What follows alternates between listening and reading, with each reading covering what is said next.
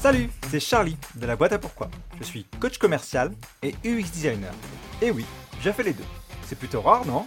Justement, Ouvrez-la, c'est un podcast sur les personnalités et les business qui vont à contre-courant, à travers des cas concrets et des rencontres.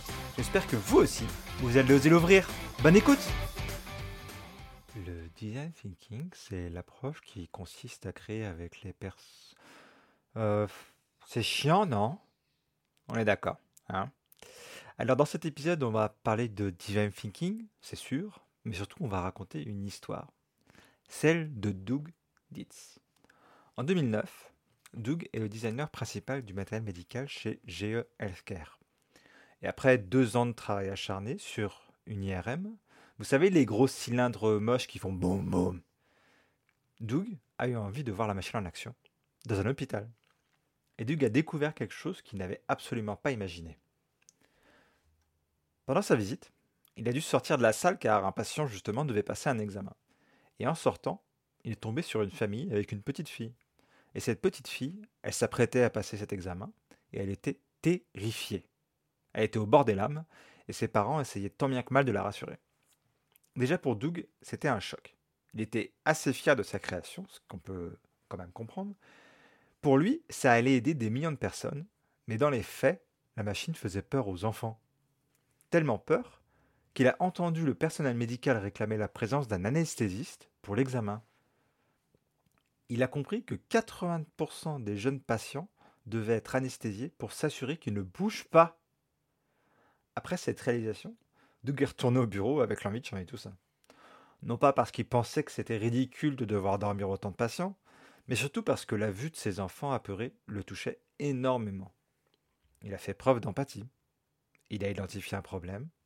Les enfants ont peur.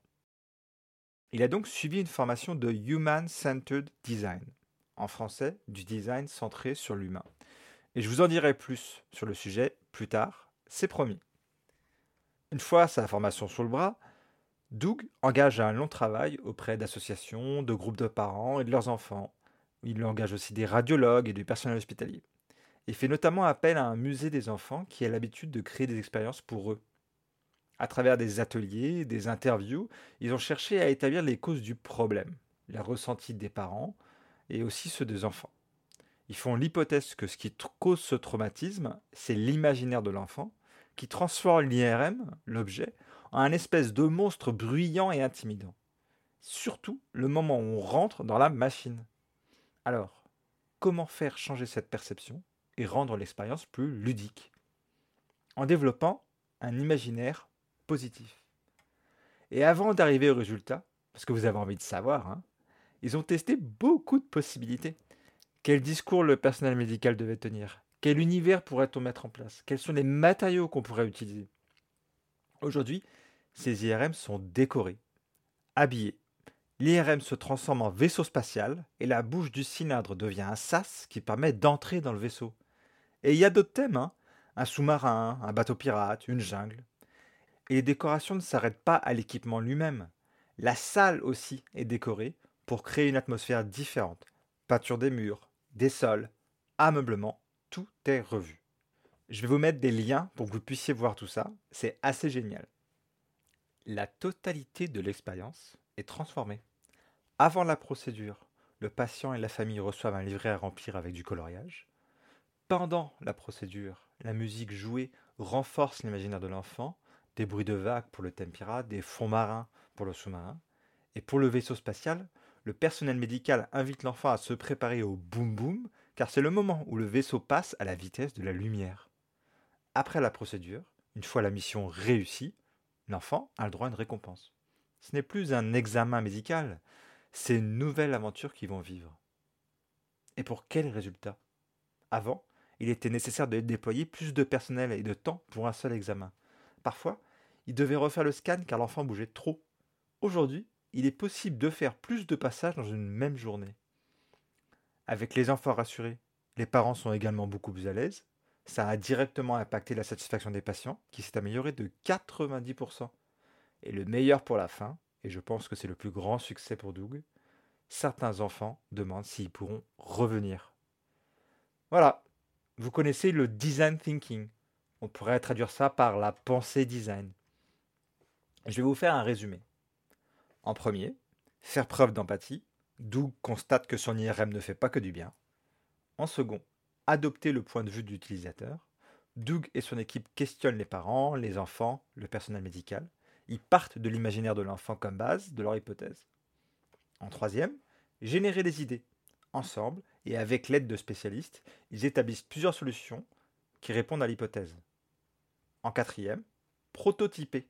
Plutôt que de foncer tête baissée à l'amélioration de l'IRM, ils font plusieurs prototypes de design pour la décoration, l'ambiance, les livrets pour les familles. En cinquième, tester. Ils ont confronté leur création aux utilisateurs, les enfants. Et si ça n'avait pas marché?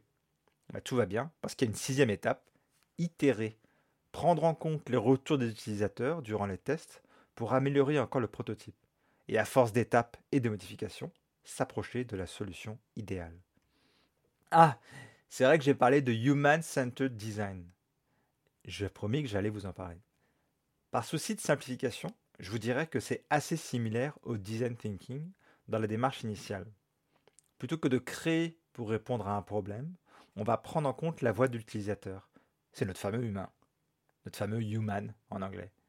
Et on va créer et designer sur la base de leur retour. Tout comme le design thinking, le human-centered design fonctionne comme une boucle. Vous pouvez voir ça comme un cycle. Pour moi, ce qui est intéressant ici, au-delà du fait que l'histoire soit très belle, c'est que Doug, s'il n'avait jamais mis les pieds dans un hôpital pour voir sa mission en action, n'aurait jamais eu cette réalisation et la motivation qui l'a poussé à faire ce changement. Parce qu'il y a eu énormément de travail réalisé ensuite. C'est pour ça que je vous invite toujours à faire cette première étape d'échange avec vos clients utilisateurs pour que vous aussi, vous puissiez réaliser à votre tour si vous faites peur ou non avec votre produit ou votre service. Ça vous a plu? Alors abonnez-vous à ce podcast pour la suite. À votre tour, propagez la différence en donnant 5 étoiles à cet épisode et en rédigeant un avis sur votre plateforme d'écoute préférée. À la prochaine